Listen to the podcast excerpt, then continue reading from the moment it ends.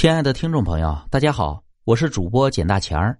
咱们今天要讲的故事是《身上的火焰》第一集。老家的房子要拆了，已经控制了许多年了。拆掉前呢，茉莉想再去一次，最后看看童年时代度过的乐园。乘着火车，再乘客车，最后在镇上租了辆三轮的拖拉机，载着他和两个孩子。前往老家所在的村子，在村子里，大部分的建筑物都是长期控制、无人照管的，长满了杂草，一片破败的样子。唯一还有点生气的，就是村头的一栋二层小楼，是种田大户青才家的。农忙的时候会来住上一个星期左右，然后回镇子上长期住着，隔一个月啊回来一趟。看看屋子漏没漏雨水，门窗是否完好，打扫掉院子里的枯叶杂草。丽丽带着两个孩子进村，经过青才家的二层小楼，赶巧院子里有人，敞开着院门，站出来叼着根烟，准备用打火机点着。哟，这不是茉莉吗？哎呀，有二十多年没见了吧？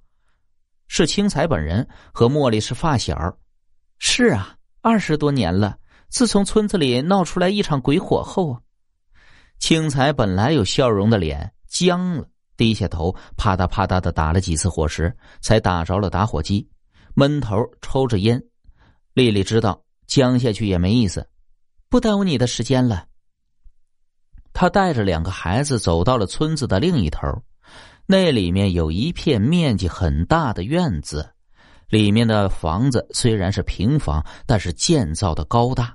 是前朝遗留下来的老房子，是村子里最古老的建筑物。丽丽小时候最喜欢待在老房子的屋檐下，听当时还在世的祖母讲故事。老房子年久没有人住了，也没人定期的来照看。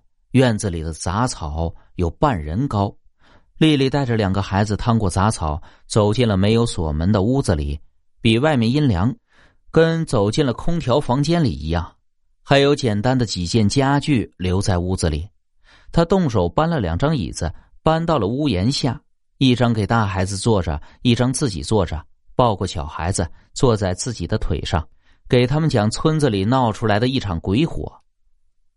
那是二十多年前的事情了，村子里的两户人家为了占一片田地的你多我少，争吵了起来。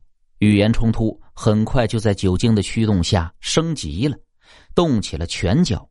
其中一户是青才家，在群架中因为人数偏少而落败，觉得是吃了大亏。电话喊回来在城里打工的儿子们，人手是一件武器，杀到了因为打群架吃亏而仇视起来的茉莉家。械斗从村子里打到了村子外面的田地里。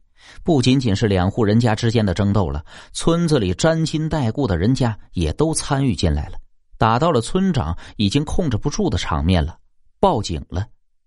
接到报警的镇派出所出动了所有的警车，一路鸣笛，呼啸着冲进了村子里。